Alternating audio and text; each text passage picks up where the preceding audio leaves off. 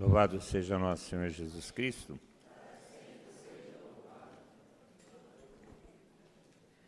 Eu estava ali pensando, a gente sai de uma animação, depois entra numa oração mais profunda. Eu acho que o Espírito Santo tem umas entortadas. Ele estava animado de um lado e jogaram para o outro lado. Coitado dele, é velhinho, gente. Já tem uma eternidade já antes. Eu quero refletir agora à noite com vocês sobre um segundo terreno, o terreno pedregoso, terreno cheio de pedra. Mas antes disso, eu queria é, completar o, uma reflexão que nós estávamos fazendo sobre ação diabólica, em retirar o nosso, a nossa fé, a semente da palavra. Eu queria falar de, de três estratégias que o diabo utiliza normalmente para retirar a palavra que foi plantada em nosso coração. Antes da gente entrar na outra, no outro terreno. O diabo usa três estratégias fundamentais. A primeira é a sensualidade e a afetividade.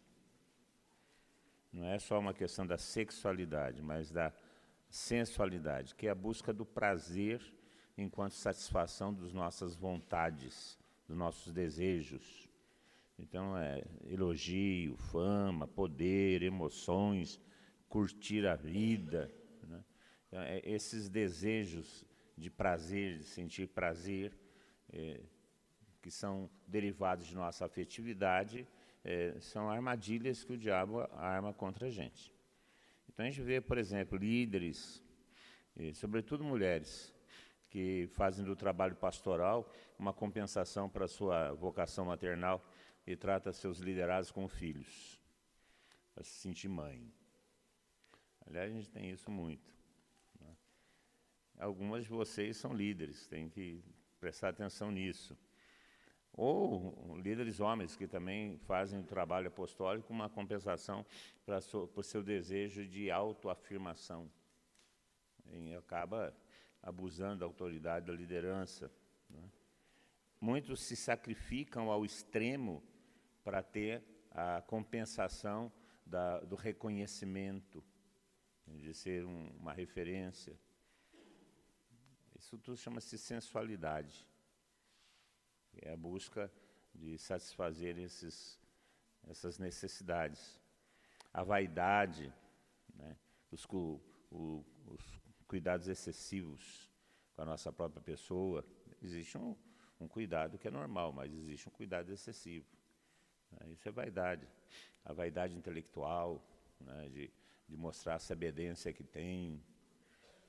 Você fala uma coisa, o cara já vem com todos os tratados teológicos, filosóficos, e todos os livros que já leu, que já citou. É vaidade. Não é necessário. A vaidade de ter que conferir toda hora no Facebook quantas curtidas você teve no seu nome, no seu Instagram, e se tiver menos que aquela que você teve ontem, entra em, em crise existencial. Aliás, vai, vai, gerar uma crise existencial louca aí, porque o Instagram é, vai tirar o número de curtidas e de like, já tirou, né? Deu, um, deu uma pane geral na, na turma que, que vive disso. É vaidade, né? Vaidade. E, essa busca acaba é, gerando frustração, é, raiva, acaba gerando desistência. É, é a estratégia da afetividade, da sensualidade. São Paulo, na sua carta aos Filipenses, fala que pessoas que buscam essas coisas não buscam os interesses de Cristo, buscam seus próprios interesses. E isso é uma estratégia diabólica muito utilizada. Outra estratégia diabólica é o dinheiro como prioridade existencial. Viver para o dinheiro, tornar-se escravo dele, fazer dele os atos de referência. É, tem muita gente que acha que é o dinheiro que vai resolver todas as coisas. E, é muito comum a gente escutar isso em conversa. Ah, se eu ganhar na Mega Sena, ah, se eu tivesse o salário que fulano, Beltrano, Cicrano. Ah, então, a, a, o objetivo da vida se torna a riqueza. E, e isso acaba gerando frustração também, porque o dinheiro é um senhor exigente. É um Senhor exigente. Ele exige tudo. Não exige parte, não. Ele exige tudo. Não é à toa que o Senhor falou: olha, vocês não podem servir a Deus e ao dinheiro, porque vocês vão acabar amando um e odiando o outro. Isso é um fato. Porque ele é um Senhor muito exigente. São João, na sua carta, fala que um dos, uma das é, vaidades humanas, uma das concupiscências humanas, é a ostentação da riqueza. Não só possuir, mas ostentar que possui. Isso é uma armadilha do diabo também para tirar a palavra. E uma outra armadilha que o diabo se utiliza é a decepção. Ele nos faz decepcionar. Conosco mesmo, por nosso orgulho, Ó, oh, que eu fiz. É mesmo, você faz. Você acha que você não faz porcaria? Faz. E se bobear, só faz porcaria. Não adianta. Ah, onde já se viu ficar decepcionado com você mesmo. Ah, São, São Francisco de Assis falava que nós temos que desconfiar de nós mesmos. Que nós não somos dignos de confiança absoluta. Porque é verdade. Quantos propósitos nós já quebramos? Quem nunca quebrou um propósito? Levanta a mão para eu chamar de mentiroso. Estou é, falando de hoje, viu? Não estou falando do resto da, da vida inteira, estou falando de hoje. Prometeu acordar no horário, não acordou. Prometeu não comer o que comeu. Prometeu não falar o que falou. Hã? A decepção, a decepção com as coisas, a decepção com Deus que Deus não respondeu a nossa oração conforme queríamos que respondesse, a decepção com a comunidade, a decepção com a igreja, que hoje em dia não está muito difícil. Essas coisas todas são coisas que o diabo usa para nos retirar a fé. E retirar da fé. São é claro que tem outras armadilhas, mas essas são as armadilhas mais comuns hoje. Então, você toma cuidado com isso, que é, a prudência manda nós tomarmos cuidado com essas armadilhas, que já são discernidas e conhecidas. Agora eu quero falar sobre terreno pedregoso, cheio de pedra. Lá em Mateus capítulo 13, versículo 5. E o versículo que, que responde é o versículo 22. Então diz assim, né? Outras caíram em terreno cheio de pedras, onde não havia muita terra. Logo brotaram, porque a terra não era profunda. Mas quando o sol saiu, ficaram queimadas, e como não tinham raiz, secaram. Como não tinham raiz, nós estamos num curso num retiro de reenraizamento, como não tiram raiz, secaram. E como que ele explica isso? Lá no versículo, uh, no versículo 22, aliás, 22 não, 20, 22 mesmo, não é? 22 não. 21, 22. Que, que ele diz aqui? O que foi se, é, semeado nas pedras é quem ouve a palavra e logo a recebe com alegria, mas não tem raiz em si mesmo. É de momento, quando chega a tribulação ou a perseguição por causa de uma palavra, ele desiste logo. Quando chega a tribulação ou perseguição por causa da palavra. O texto se dirige àqueles que não perseveram aqueles que têm dificuldade na perseverança, aqueles que se deixaram vencer pelas dificuldades e que nós chamamos de fracos. Quando chega a tribulação, quando chega a perseguição, por causa da palavra, acabo desistindo. Eu quero lembrar algumas coisas a vocês. Quero lembrar primeiro que o Evangelho é contraditório. Se você vai seguir o Evangelho, se prepare para andar na contramão do mundo. Se você acha que seguindo o Evangelho você vai seguir o caminho do mundo, você está enganado.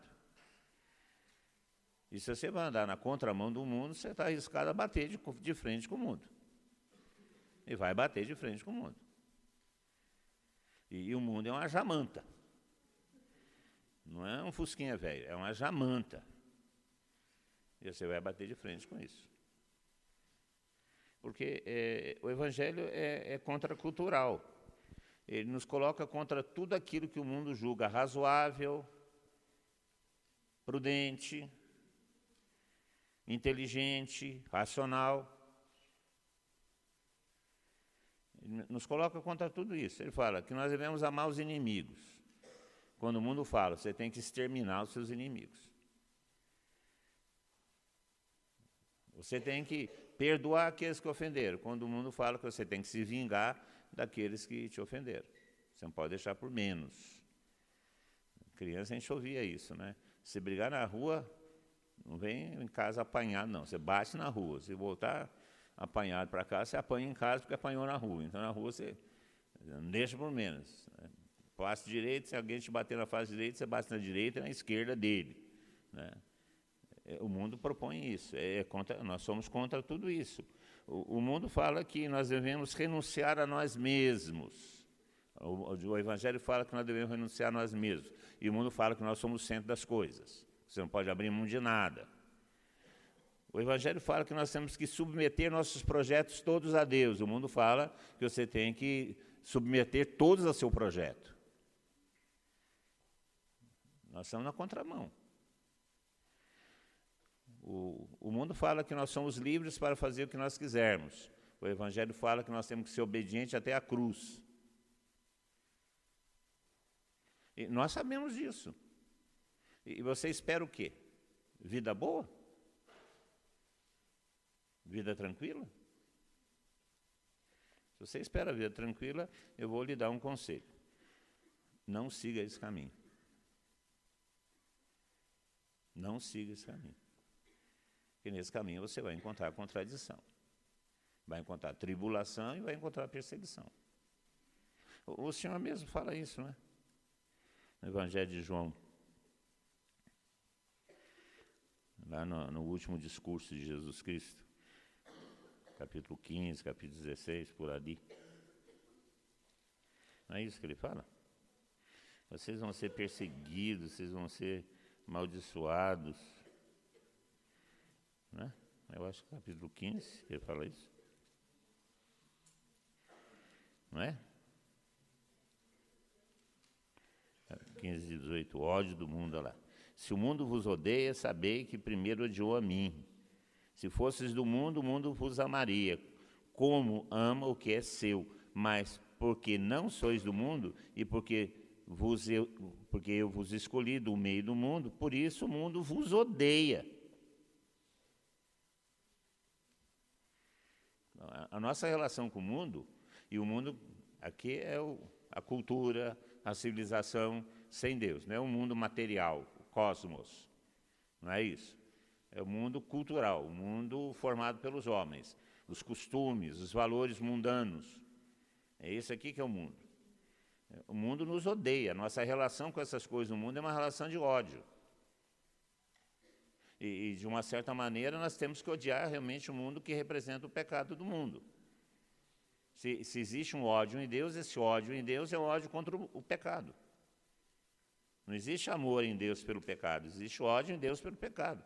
Quer dizer, não há amor em Deus pelo pecado, como não há amor em nós pelo pecado, que está presente no mundo com essas estruturas mundanas pecaminosas. Então, a nossa relação com o mundo é uma relação de, de ódio, não é uma relação de amor. São João vai falar na sua carta: aquele que odeia, aquele que ama o mundo, não ama as coisas de Deus. Portanto, a nossa relação com o mundo é uma relação de, de conflito, porque nós andamos à contramão. E por isso há tribulações, e por isso há perseguições, que, que vem exatamente desse conflito com essa mentalidade, com essa cultura, com essa maneira de organizar a vida, que não é a maneira que Deus organiza a vida. Vocês fiquem sabendo que se vocês forem numa firma e tiver dois lugares, duas vagas, E, e se eles souberem que você é cristão, sério, você vai ser preterido na vaga. Vão escolher o outro.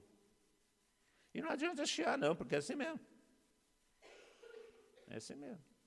Se tiver que elogiar alguém e souberem que você é sério de religião, de comunidade, vão elogiar o outro, não vão elogiar você, não. Porque o mundo age assim. O mundo age assim.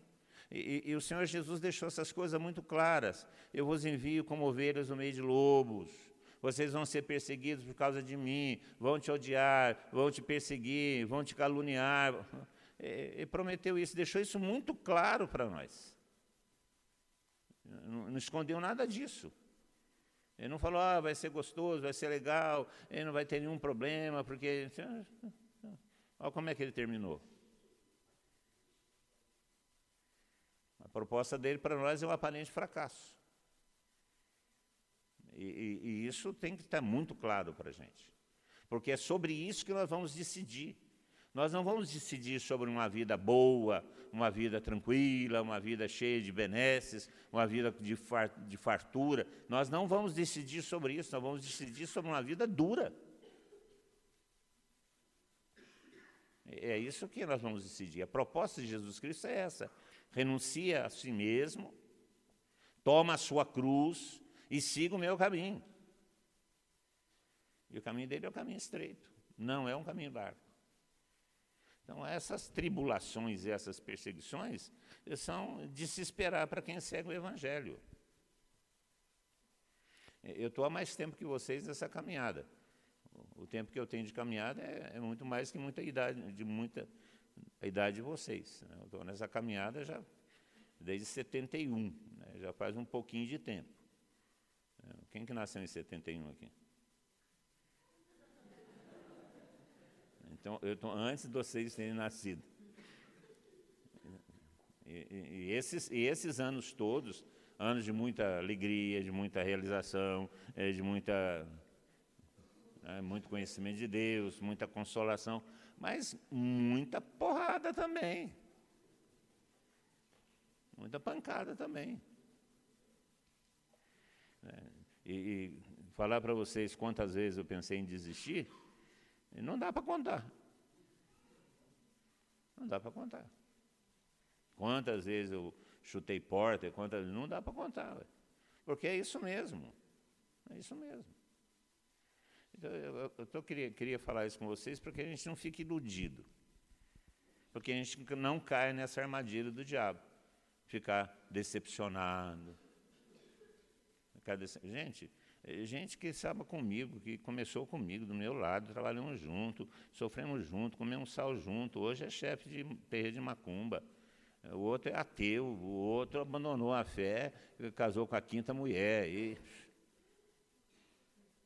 eu vou perder a fé por causa dessas decepções? Quantas vezes eu pequei hoje? Não dá para contar. É claro que não cometi nenhum pecado mortal, mas quantas, hoje mesmo, quantas, quantas vezes tive vontade de esganar um? Uns. Ah, não, não, é por causa disso que eu vou, que eu vou dizer, porque é, a vida cristã é assim mesmo. Agora, por outro lado, é uma vida alegre, porque é uma vida plena. Uma vida que começa aqui e tem seu sentido de eternidade. Encontrei o sentido de minha vida nesse caminho que eu faço. Poderia ter feito outro? Poderia. Mas não seria tão realizado como sou nesse. Aí você pode falar assim para mim: a época você não experimentou outro, para que experimentar outro se já tem certeza nesse? Porque tem gente que fala assim: eu vou experimentar um pouco, ficar fora, e depois eu volto. Não volta. Não volta. Porque aqui é para gente que é gente. Né? A gente falava no, no, encontro de jovens, falava assim, o cristianismo é coisa de homem, e de mulheres também, é claro, mas de homem. Né? De pessoas que decidem. Porque nós temos dificuldades. Porque existem tribulações, existem perseguições. As raízes dessas tribulações, eu vou falar sobre algumas delas e de perseguições, só para a gente saber de onde que pode vir. Né? Uma das raízes são as nossas opções equivocadas. Quando a gente escolhe as coisas erradas. Quando a gente escolhe as coisas erradas? Quando a gente não escuta. A gente não escuta a Deus, não escuta os mais velhos, não escuta a Sagrada Escritura, não escuta a igreja, não escuta os que nos amam de verdade. A gente toma atitudes erradas, vai ter tribulação. Fala, o pai fala, minha filha não namora esse cafajeste, não vai dar certo. Não, mas o que, que a filha faz? Namora o cafajeste. Eu cheguei à conclusão que as filhas têm uma vocação natural para arrumar cafajeste. Né? Mas, mas isso é na perspectiva do pai, né? porque o pai acha que todos são cafajestes. Né? Não é que sejam, é que na perspectiva do pai. Quando a minha filha começou a namorar o, o marido dela hoje, e as crises de ciúme, eu falei assim para ele: Você sabe voar? Ele falou assim, Claro que não, né, seu Tatá? Eu falei assim: Então eu vou, vou ensinar você. Eu moro no quarto andar, vou abrir a janela, falei assim: eu vou, Você vai bater na asa aí, né? Mas a gente não escuta. E a gente acaba escolhendo coisas erradas, fazemos opções equivocadas, ou exageradas, ou equivocadas mesmo. E aí vem as tribulações, vem o sofrimento, consequência de nossos atos. Vai falar, ah, foi Deus. Porque a gente faz assim com Deus, né? A gente toma as decisões sem perguntar para Ele e depois reza para que Ele conserte as nossas cagadas. Né? Ah, Senhor. Agora. Né? Agora, velho. Então, algumas tribulações vêm daí. Algumas tribulações vêm da nossa própria concupiscência, que é a nossa tendência para o pecado. Nossa tendência para nos fechar a Deus. É que é a marca do pecado original que existe em nós. São Paulo fala dessa terrível regra. Nós fazemos aquilo que não queremos e fazemos aquilo e não fazemos aquilo que queremos. Existe em nós essa lei. Fazemos aquilo que detestamos e não fazemos aquilo que amamos. Existe em nós essa lei, essa contradição. Isso é chamado de concupiscência. E muitas vezes as tribulações, as dificuldades, as perseguições vêm exatamente dessa situação que nós vivemos, dessa dubiedade que nós vivemos. Desejamos uma coisa e fazemos outra por causa do pecado original, do pecado que está no mundo, que habita em nós. Todos nós perdemos a glória de Deus pelo pecado. Então nós somos submetidos a essa contrariedade, essa dubiedade de vida. Nós desejamos uma coisa e fazemos outra, e por causa disso, muitas vezes sofremos tribulações, dificuldades. Outra, outra razão de tribulações é o medo. Medo. O medo gera tribulação em nossa vida, insegurança, sofrimento. E, e, o medo vem do amor imperfeito. São João vai falar isso. Que onde existe o amor, não existe temor. Se existe temor, é porque o amor é imperfeito.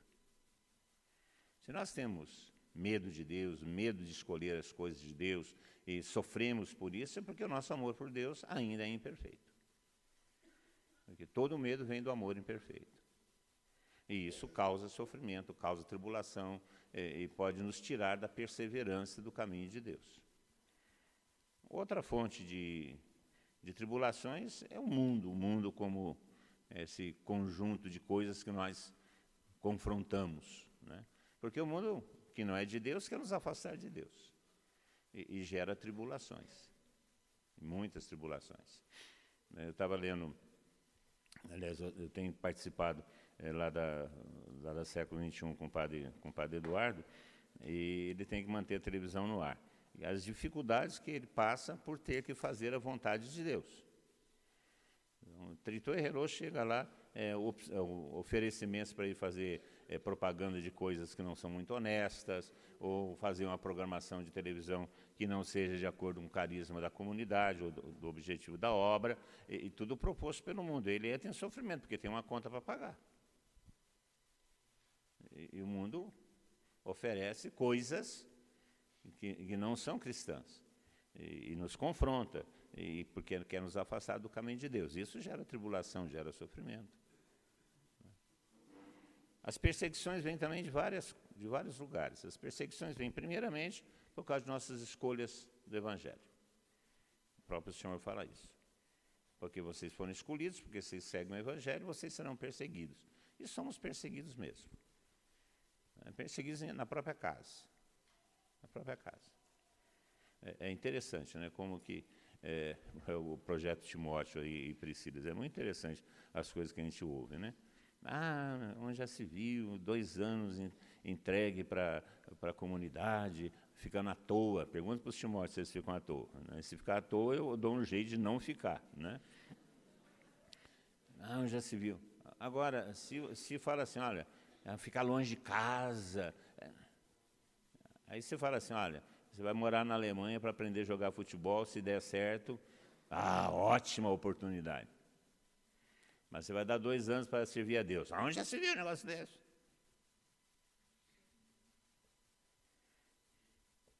É, as nossas escolhas Evangelho geram perseguição. Né? Os, os vocacionados ao sacerdócio enfrentam dificuldades.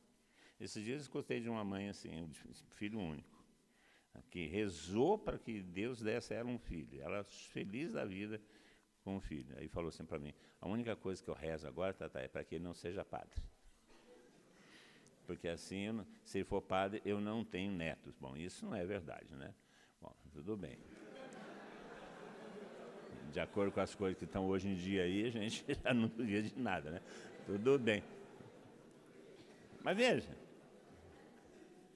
reza para ter filho, arruma um, agora reza porque esse filho não seja de Deus. Ah, é por causa das escolhas do Evangelho, seremos perseguidos. Né? Seremos perseguidos por causa do contexto social, da cultura que nós estamos vivendo. Você hoje em dia viver com honestidade, sinceridade e verdade, você é bobo, você não está aproveitando a sua vida, é, onde já se viu. Né? Você fazer as coisas certas, pagar o imposto correto, é, você é bobo, você não está se aproveitando, todo mundo rouba, porque você não rouba também. Todo mundo sonega imposto, porque você não sonega também. Todo mundo faz, porque você não faz também. É, é, é o mundo que está aí, o contexto social que está aí, que, que nos propõe essas coisas. E isso gera é, tribulação, dificuldade, e muitas vezes a gente pensa realmente em abandonar, por causa que a pressão é grande, não é pouca. Vocês sabem disso. Não estou falando de coisas que vocês não viveram ou não vivem. Outras vezes as, as perseguições vêm da própria igreja, né, que fecha salão paroquial, que apaga a luz da casa paroquial, que não deixa a gente fazer reunião no salão, mas deixa a turma da macumba fazer. Que... Não aconteceu isso por aí? Me parece que aconteceu isso na, na Diocese da França, num, movimento de jovem que aconteceu lá, um negócio parecido com isso. É. é. Também da própria igreja vem perseguição. É assim mesmo. É assim mesmo. E nós temos que entender isso. E as perseguições não são só para a gente. Né? Nós também nos tornamos algumas vezes perseguidores de outras, eh, de outras expressões. Então, é o contexto que nós vivemos. Viver a radicalidade do Evangelho é, implica em sofrer tribulações, sofrer perseguições, incompreensões. E, e, aceitar isso não é uma questão masoquista. Ah, eu vou ser para sofrer, eu gosto de sofrer. Ninguém gosta de sofrer. Se você procura o sofrimento porque você gosta de sofrer, procura um psiquiatra porque você está doente. O sofrimento é inerente à nossa vida, faz parte da nossa vida. As nossas opções, sejam elas quais forem, vão nos levar a situações de conflito e sofrimento. Qualquer uma delas. É, não precisa ser, nem ser religiosa. Você escolhe um caminho, você vai confrontar com caminhos diferentes daquele que você escolheu. E isso vai gerar sofrimento. Se você escolhe é, se casar, você abre mão da vida solteira. Isso causa sofrimento. Sofrimento no sentido de abrir mão de alguma coisa. Você tem que renunciar. Ah, você vai querer ser médico, você vai renunciar a ser engenheiro, porque é, no primeiro momento. Então, é, as nossas opções sempre gerarão dificuldades, opções, é, sofrimentos, e, e, o cristianismo também, nós não fugimos disso. Agora, nós escolhemos o cristianismo não por causa do sofrimento, escolhemos o cristianismo por causa que o amor que nós temos por Jesus Cristo. E isso nos leva a, a suportar as consequências de nossas escolhas. E essas consequências implicam em sofrimento, perseguição, incompreensão. Não que a gente busque isso. Seria ótimo né, que nós fôssemos acolhidos, compreendidos, é, paparicados por causa de nossas escolhas. Seria ótimo, não seria equivocado, mas não é assim. Então, o que o Senhor está falando nesse texto é que aqueles que escolhem vão sofrer tribulações, e aqueles que são fracos não suportarão a tribulação. Então, aqui se trata do enraizamento. E ele fala qual que é a razão dessa fraqueza? A falta de raiz. A falta de uma decisão decidida. Uma opção fundamental. Aquilo que sustenta nossas escolhas. Bem feito. Então, por que, que essas pessoas não, não sustentam essas decisões? Nós mesmos. Né? Eu quero tomar uma figura que passa por um processo semelhante de decisões e voltar atrás, que é bem conhecido nosso, uh, o nosso queridíssimo São Pedro. Vamos pegar a trajetória de São Pedro. Pegar o Evangelho de Marcos, no capítulo 14, vamos analisar a vida de São Pedro.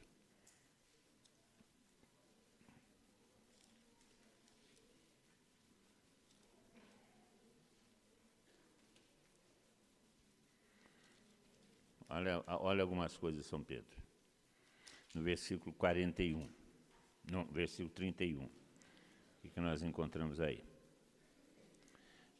Olha, nós estamos lá na Jesus Cristo falando dos últimos dias, constituição da Eucaristia, eh, falando que ele seria ferido e que a situação seria difícil. Aí Pedro voltou a insistir: Ainda que eu tenha de morrer contigo, não te negarei. E todos diziam a mesma coisa. Então Pedro toma uma decisão. Eu vou ficar com o Senhor até o fim. Se todos te negarem, eu não vou te negar. Aí um pouco mais à frente, no capítulo, no mesmo capítulo, no versículo 50. Eu estou precisando trocar meu óculos, que eu não estou enxergando mais os números pequenininhos, só acho os números grandes.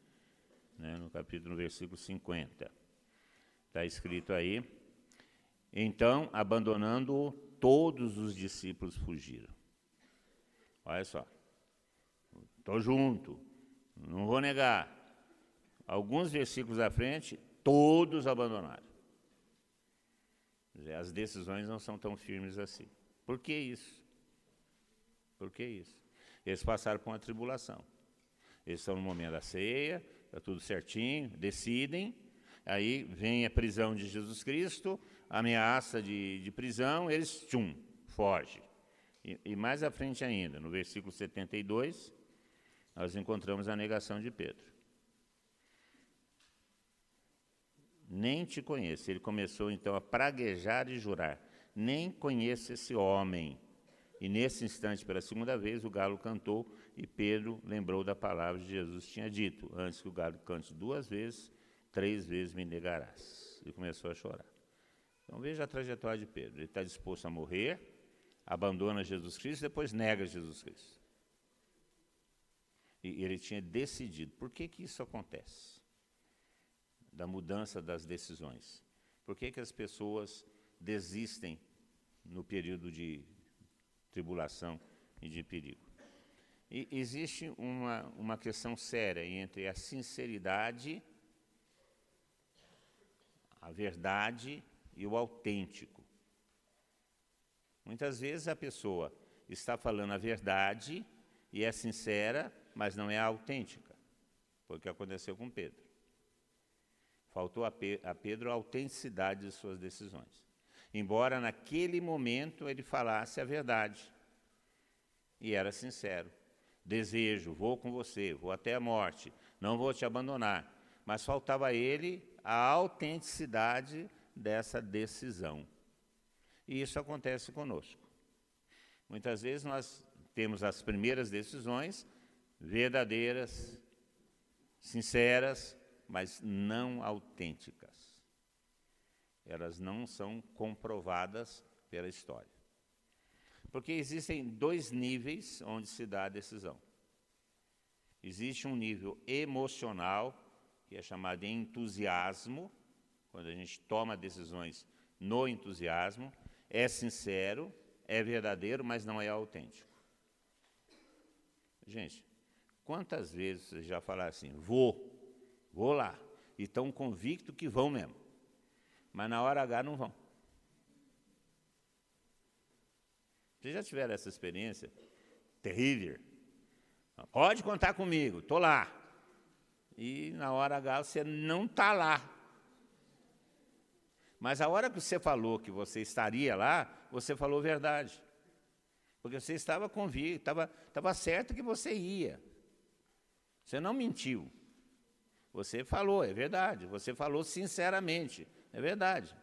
Mas só que tem que você não decidiu no nível que tem que se decidir.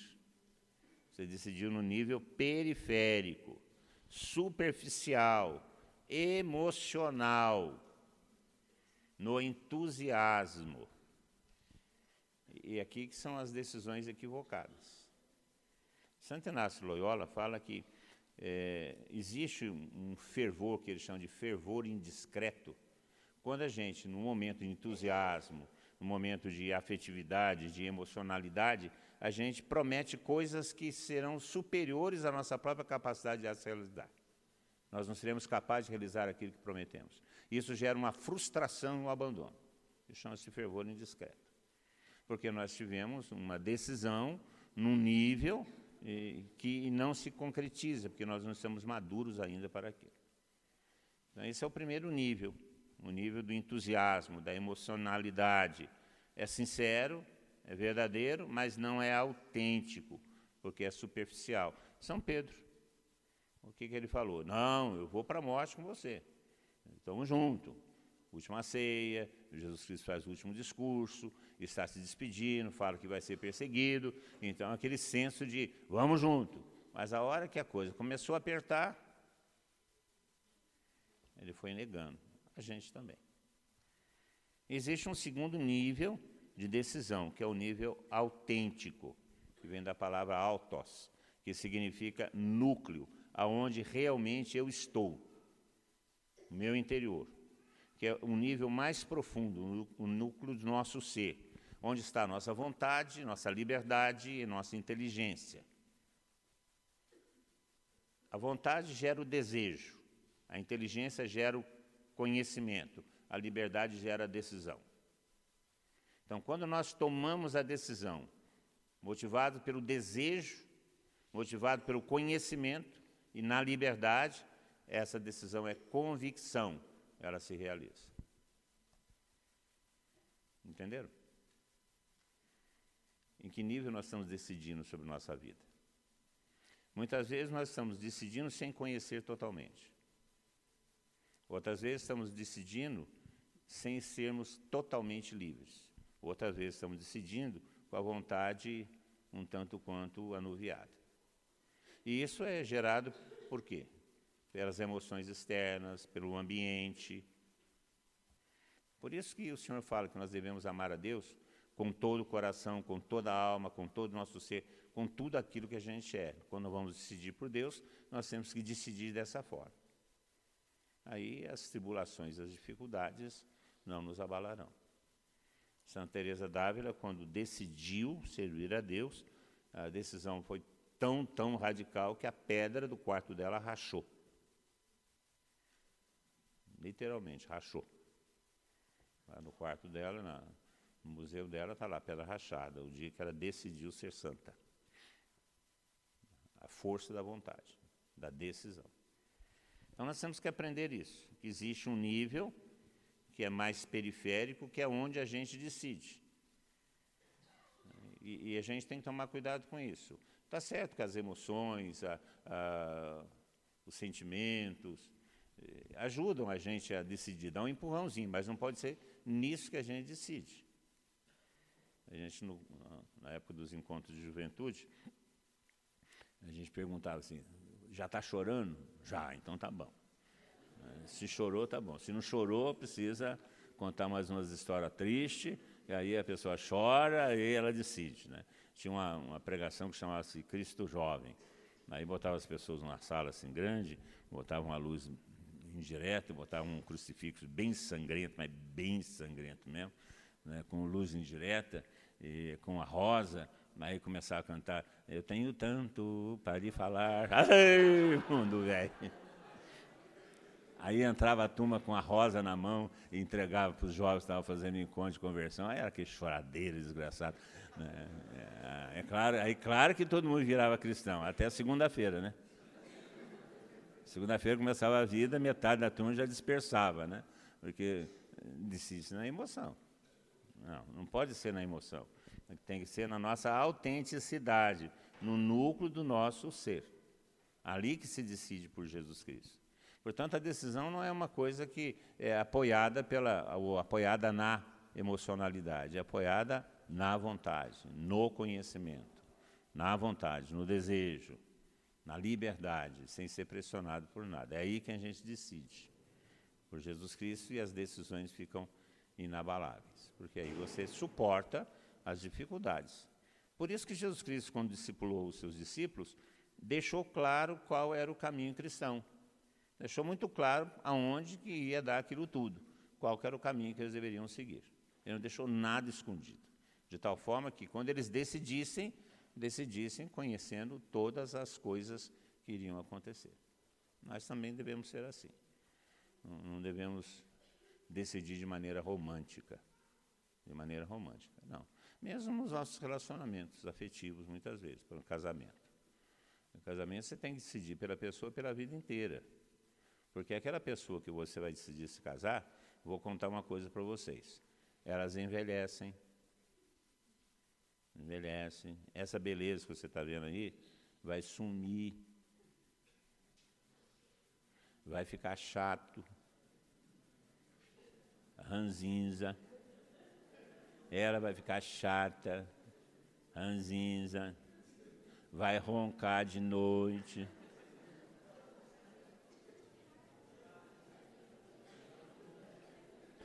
e outras coisas mais. Se a decisão não for tomada na radicalidade, na vontade de verdade, não sobrevive. Isso nos relacionamentos afetivos. Quanto mais em relação a Deus. Quanto mais em relação a Deus.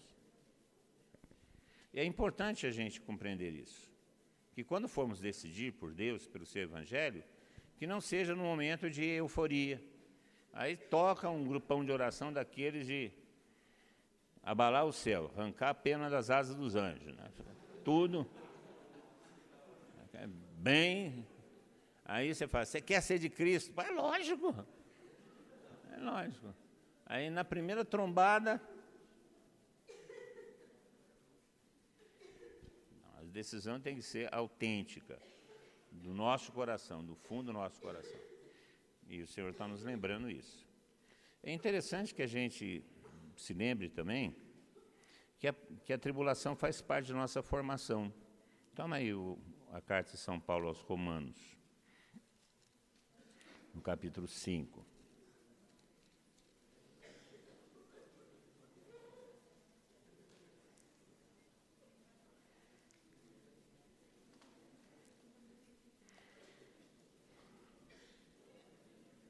Acharam? Então, São Paulo fala assim: Assim, pois, justificados pela fé, a partir do versículo 1, estamos em paz com Deus por nosso Senhor Jesus Cristo. Por ele não só tivemos acesso pela fé a essa graça na qual estamos firmes, mas ainda nos ufanamos da esperança e da glória de Deus, da glória de Deus. E não só isso, pois nos ufanamos também de nossas tribulações, sabendo que a tribulação gera constância, a constância leva a uma virtude provada, e a virtude provada desabrocha em esperança. E a esperança não decepciona, porque o amor de Deus foi derramado em nossos corações pelo Espírito Santo que nos foi dado.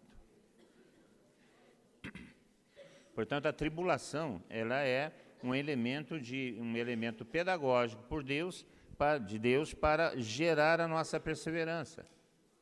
Porque a tribulação gera uma, uma constância, A constância, a virtude. E a virtude provada gera a esperança, que é aquilo que nos leva para frente. A esperança é a fé no futuro. A esperança é a fé no futuro, na, a certeza da nossa herança. E isso é gerado pela tribulação. Portanto, a tribulação faz parte da nossa vida. Esse é o princípio dinâmico da vida no espírito. Mas aí, quando acontece alguma aprovação, a gente desiste. Desiste por quê? Porque nós não nos firmamos verdadeiramente numa decisão. Nós fizemos a nossa decisão na superficialidade, naquilo que é somente na emoção. Isso nos leva a uma conclusão importante desse versículo. Para sofrermos as tribulações e não desistirmos, é necessário o batismo no Espírito Santo. Sem o Espírito Santo, nós não decidimos assim. É o Espírito Santo que nos faz experimentar a certeza de Deus. E aí, nisso, nós somos capazes de decidir. Por nós mesmos, nós não somos capazes de dar um, um passo tão decisivo, decisivo assim. Então, está aí. Essa, esse terreno, o terreno da perseverança. E a perseverança é ir realmente contra a corrente, a partir de uma decisão fundamental, de uma opção fundamental. Hoje se fala muito sobre isso, opção fundamental, que dá sentido à nossa vida. Aí nós vamos ancorar a nossa vida. E aproveitar das tribulações para crescer, gente. Aproveitar das tribulações para crescer. Nós saímos sempre mais fortes, mais convictos de cada tribulação vencida. Sejam as maiores ou as piores. Nós sempre sairemos vencedor dela pela graça que está em nós. E seremos melhor. Amém? Louvado seja nosso Senhor Jesus Cristo.